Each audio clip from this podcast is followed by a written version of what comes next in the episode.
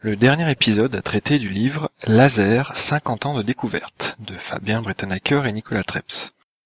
Avec eux, nous avons appris quasiment tout ce qui est possible de savoir à propos des lasers et de leur application, de celles que nous rencontrons dans notre vie de tous les jours à celles incroyables des laboratoires de recherche dans le cadre de travail de pointe sur la fusion, la chimie, etc.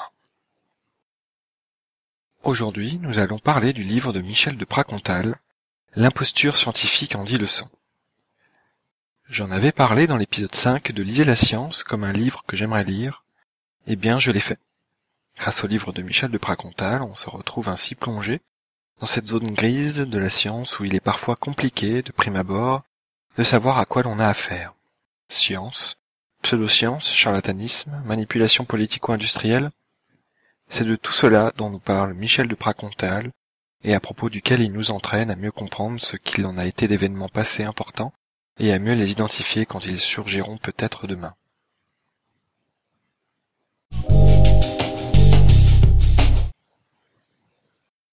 Au sommaire, quelques mots sur Michel de Pracontal, le livre L'imposture scientifique en dix leçons, un livre qui n'a rien à voir, un livre que j'aimerais lire, une côte et des plugs.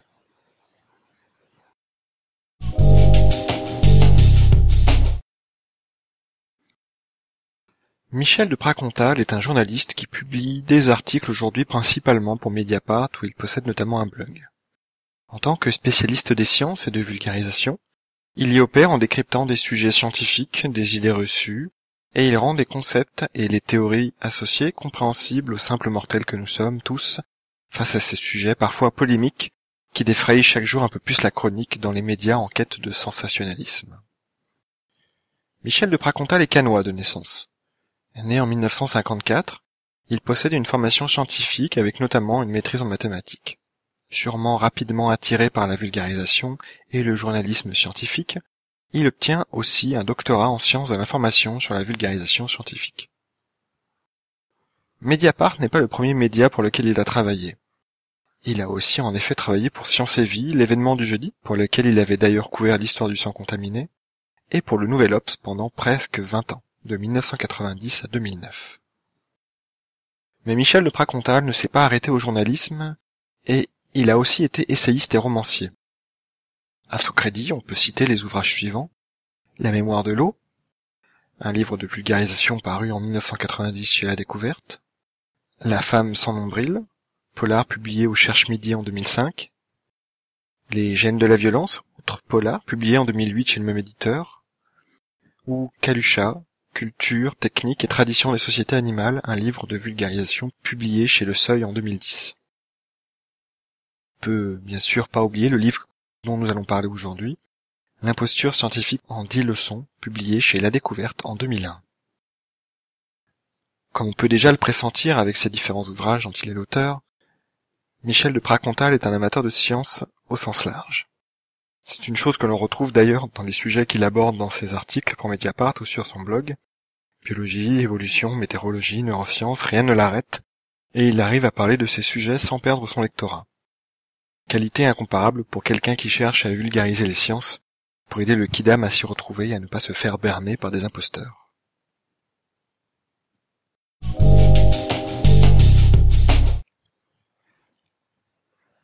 Avant de lire ce livre, je ne m'étais pas rendu compte à quel point l'imposture scientifique en dix leçons de Michel de Pracontal était une œuvre qu'il était indispensable de lire quand on s'intéresse aux sciences et aux traitements qui leur est offert par la société et les médias. Le style de Michel de Pracontal peut paraître déroutant au premier abord. Pour ma part, j'ai été pas mal dérouté lors de la lecture des premières pages, car il alterne un ton moqueur, voire sarcastique dans certains cas, quand les sujets sont légers, avec un ton strict, méthodique et implacable, quand il s'agit d'énoncer des faits et de révéler des impostures qui ont détruit des vies. Il sait aussi garder un fil conducteur entre toutes les impostures qu'il dénonce.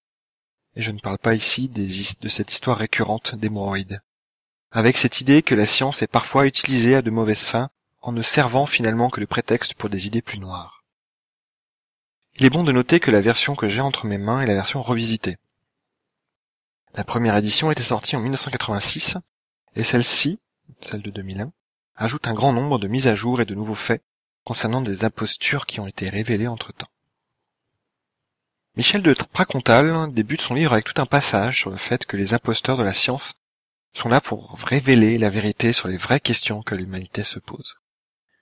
Et on comprend assez rapidement que la science ne répond finalement qu'aux questions qu'elle peut tester dans le monde réel par l'expérience et pas à des questions qui restent sans réponse, euh, qui soient testées, validées ou approuvées. On découvre aussi que souvent, les imposteurs justifient leurs théories en supposant des causes qui vont permettre d'aboutir à ce qu'ils veulent trouver. Quoi de mieux en effet pour justifier quelque chose que d'en supposer la cause après tout? Qu'elle soit aussi peu existante que le résultat n'est pas grave d'ailleurs. Ces imposteurs sont d'ailleurs capables de tout relier, dans une théorie holiste dont personne n'aurait compris l'existence avant eux, et ceci même s'ils n'ont pas de preuves en béton pour le prouver. Cela fait d'ailleurs souvent d'eux les nouveaux Galilée, Einstein ou Darwin, et ceci même s'ils cherchent à les détruire, soit dit en passant. Dans sa leçon suivante, oui, le livre est articulé en dix leçons, Michel de Pracontal donne différents exemples qui naviguent du loufoque ou très sérieux et dangereux, comme par exemple les Isolation Tanks de John Lilly, permettant de réaliser des out-of-body experiences. Richard Feynman en parle d'ailleurs dans son livre Surely You're Joking, Mr. Feynman, où il explique son expérience de ces Isolation Tanks et ce qu'il y a ressenti. De cet exemple, Michel de Pracontal ressort différentes règles qu'il arrive à valider avec les autres cas qu'il décrit, comme par exemple l'usage du QI pour la sélection des immigrants en Angleterre ou aux États-Unis, déjà hallucinant, ou pire pour la stérilisation des plus bêtes et ignares aux États-Unis, encore plus dingue. Dans sa troisième leçon, Michel de Pracontal aborde un sujet cher à certains des alters scientifiques que décrit Alexandre Moati dans son livre non quasiment éponyme Alter Science, c'est-à-dire le rejet de la science dite officielle.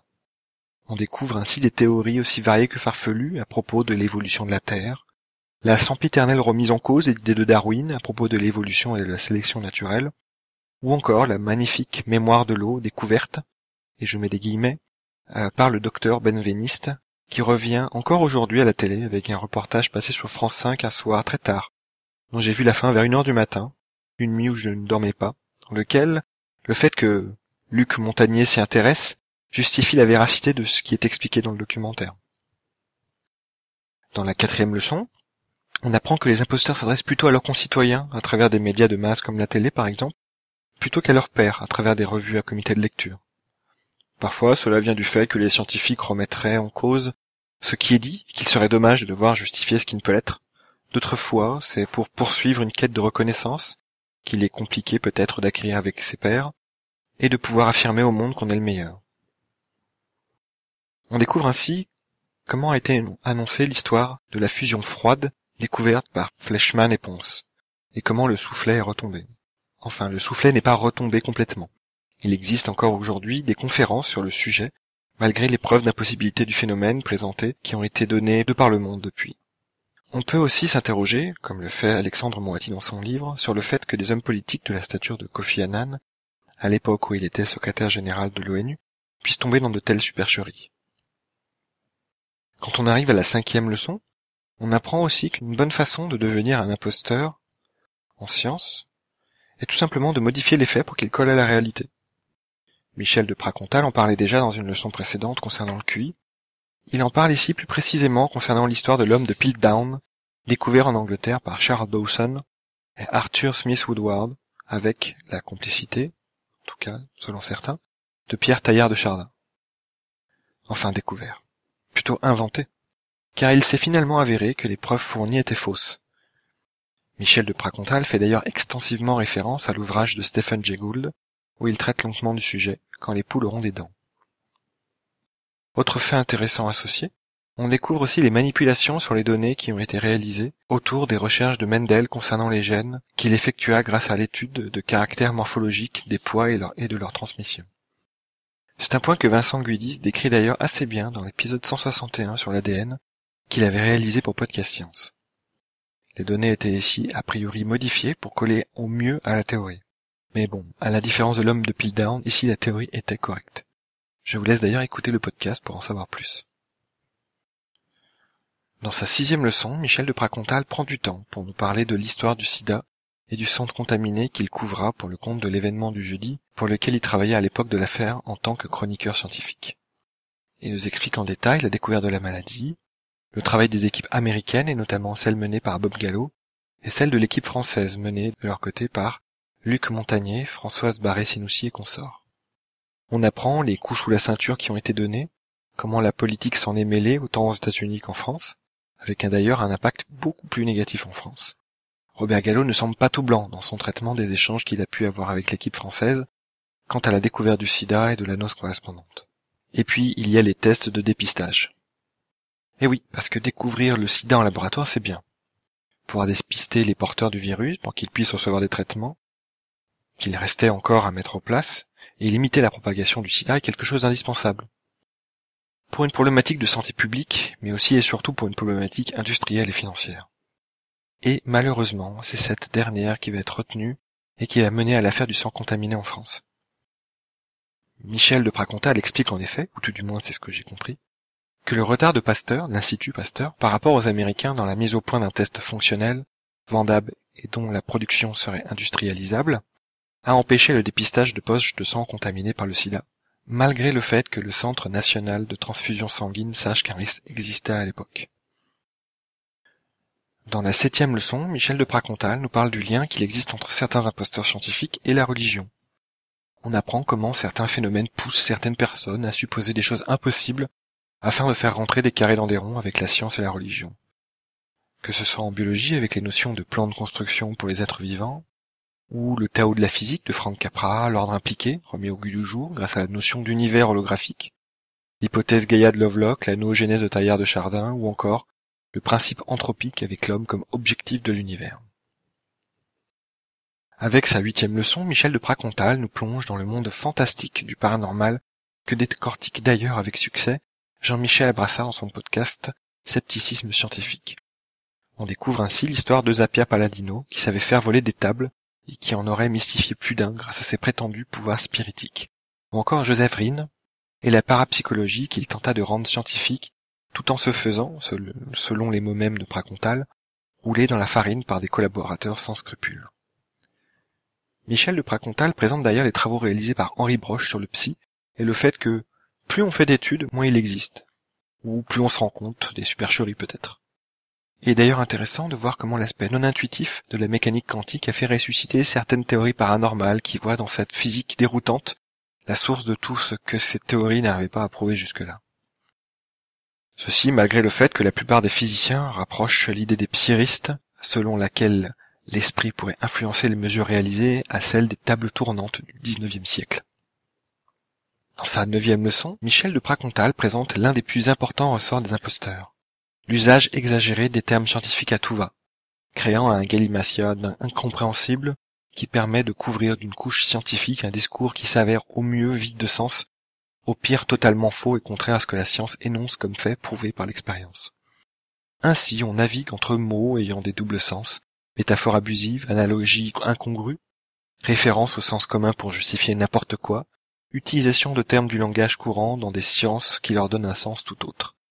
Michel de Pracontal fait d'ailleurs référence au livre L'âge du capitaine de Stella Barouk, concernant le cas particulier des mathématiques pour ce dernier point. Autre référence de Michel de Pracontal, le fameux article d'Alain Sokal qu'il avait fait publier dans une revue américaine nommée Social Text, malgré le fait qu'il fût vide de sens et rempli de termes utilisés de manière abusive. Le but de l'article de Sokal était justement de démontrer les torts possibles quand la science est utilisée pour donner une assurance de valeur. C'est d'ailleurs quelque chose qu'Alain Sokal et Jacques Bricmont par la suite dénonçaient dans un ouvrage intitulé Imposture intellectuelle, qui me semble d'ailleurs indispensable d'ajouter à ma liste de lecture. Dans la dernière leçon de son ouvrage, Michel de Pracontal nous parle enfin de la non-réfutabilité des théories des imposteurs scientifiques. Il ne faudrait pas en effet qu'ils puissent être remis en cause. Il parle ainsi de ce que Karl Popper appelle la réfutabilité. Que l'expérience ne suffise pas et que par exemple mauvaise prédiction en astrologie n'invalide pas, selon les tenants de cette pseudo-science, les principes sur lesquels elle est basée. Termes vagues, raisons cachées non prises en compte, etc., il y a forcément quelque chose qui va permettre de retomber sur ses pattes. Mais il faut faire attention. Il existe en science de vraies théories qui ne sont pas pour autant réfutables. Et la théorie des cordes en est un bon exemple. Pour l'instant, les développements théoriques réalisés ne permettent pas de la tester pour la valider ou l'invalider. Ceci n'en fait pas, bien sûr, une théorie aussi farfelue que l'astrologie, car elle n'est pas impossible dans le principe. Elle englobe ainsi les théories physiques actuelles et repose sur de solides édifices mathématiques. Michel de Pracontal pointe ensuite le fait qu'il existe des domaines de recherche qui ne peuvent pas être jugés à l'aune des critères de Popper, comme l'histoire par exemple. Pour citer Pracontal, le modèle des sciences de la nature ne s'applique pas à toutes les formes de connaissances et de théories. Une question reste en suspens. Une autre science reste-t-elle possible? Selon les pseudo-scientifiques ou les alta-scientifiques, oui. Mais c'est là la graine qui nourrit les imposteurs, car finalement, si tout devient prouvé, cela devient une science. Pour paraphraser Groucho Marx et citer Michel de Pracontal, l'imposteur scientifique ne voudrait pour rien au monde faire partie d'un club scientifique qu'il serait disposé à l'accepter comme membre. En conclusion, après la lecture de ce livre, j'ai pu découvrir qu'il fait partie des fondamentaux de beaucoup quant à la critique, dans son sens le plus classique, de la science d'hier et d'aujourd'hui. J'ai appris énormément sur tous ces moments de l'histoire de la science où certains ont tenté d'apporter des choses, bonnes ou mauvaises, avec la science comme arme sur leurs méthodes, sur leurs résultats bons ou mauvais qui en sont ressortis. On grandit en tant que citoyen baignant dans cet univers trop complexe pour être compris, mais indispensable à nos vies. Et outre la lecture même du livre qui donne une vision, non pas pessimiste, mais équivalente à celle d'un néon blanc, qui révélerait les failles et le teint blafard de certaines facettes de ce qu'on appelle la science au sens large, ces différentes histoires me font dire qu'il est très complexe de se faire une idée concrète d'un sujet sans faire des recherches extensives sur ce à quoi on, s'intéresse.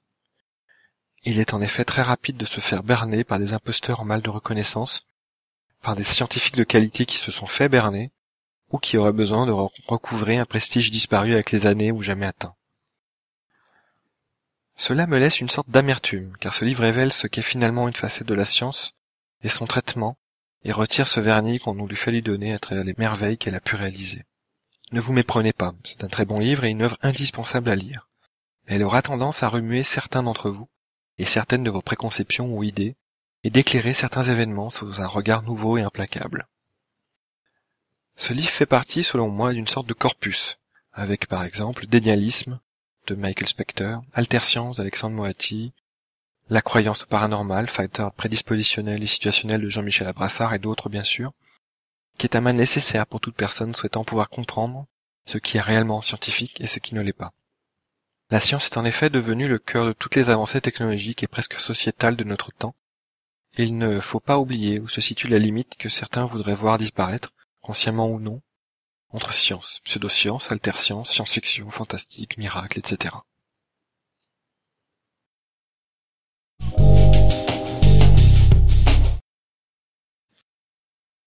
Comme livre qui n'a rien à voir, j'ai décidé de choisir l'un des romans les plus connus de René Barjavel, La Nuit des Temps. Il s'agit selon moi d'un chef-d'œuvre du fantastique, paru en 1968 aux presses de la Cité. On peut d'ailleurs le retrouver en poche pour ceux qui préféraient un format plus petit. L'histoire est celle d'un journaliste qui participe à la couverture d'une découverte sensationnelle au pôle Sud. La découverte d'une anomalie sous la glace et qui s'avère être une capsule ayant plus de 400 000 ans et hébergeant deux personnes, un homme et une femme. La femme est réveillée et elle fait découvrir un monde inconnu, où les règles sont différentes, la science plus avancée qu'aujourd'hui et le véritable amour impossible. René Barjavel nous raconte cette histoire de manière haletante en mélangeant histoire d'amour, science-fiction, et il nous livre ici un chef-d'œuvre de la littérature fantastique du XXe siècle. Pour vous dire à quel point ce, livre se dévore, j'ai dû lire les presque 400 pages en un peu plus de 3 heures, et ceci plusieurs fois. Je ne peux donc que vous le recommander très chaudement.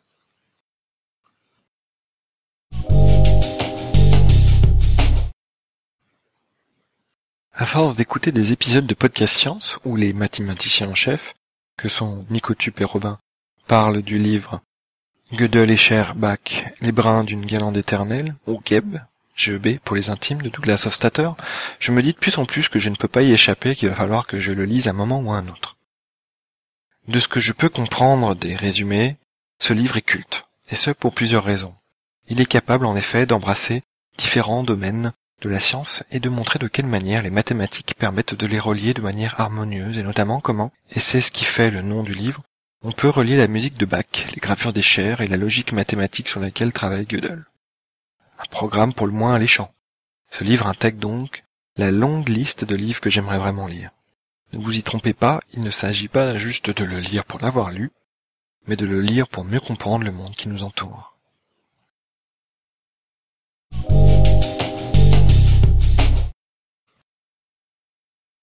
Quoi de mieux qu'une citation de Monsieur Karl Popper en ce qui concerne la science, ses impostures et un moyen de réfuter la non-science? La voici. Our knowledge can only be finite, while our ignorance must necessarily be infinite. Notre connaissance ne peut être que finie, alors que notre ignorance doit nécessairement être infinie.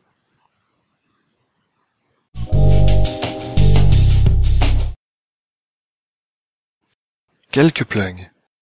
David Medernard, alias Xilrian sur le web, nous fait profiter à travers Xilcast, sa chaîne YouTube, de vidéos sur des sujets variés et vous pouvez ainsi découvrir les neuf vies de Timothy Leary et dernièrement les huit travaux de John Van Neumann. C'est bien fait, fun et informatif à la fois. Si vous ne connaissez pas, jetez-vous sur ces vidéos, cela vaut le détour. Autre petit plug, Podcast Science organise avec Xavier Durussel, CM de Podcast Suisse, une soirée radio dessinée le 23 août sur le thème Instruments scientifiques, cathédrale du XXIe siècle. Cela va se passer à Genève et je ne peux que vous enjoindre à vous y rendre. Vous pourrez m'y retrouver ainsi que la bande de Podcast Science et de Strip Science. Ce sera l'occasion d'apprendre plein de choses et de passer une bonne soirée. Si vous voulez y participer, un seul endroit, podcastscience.fm.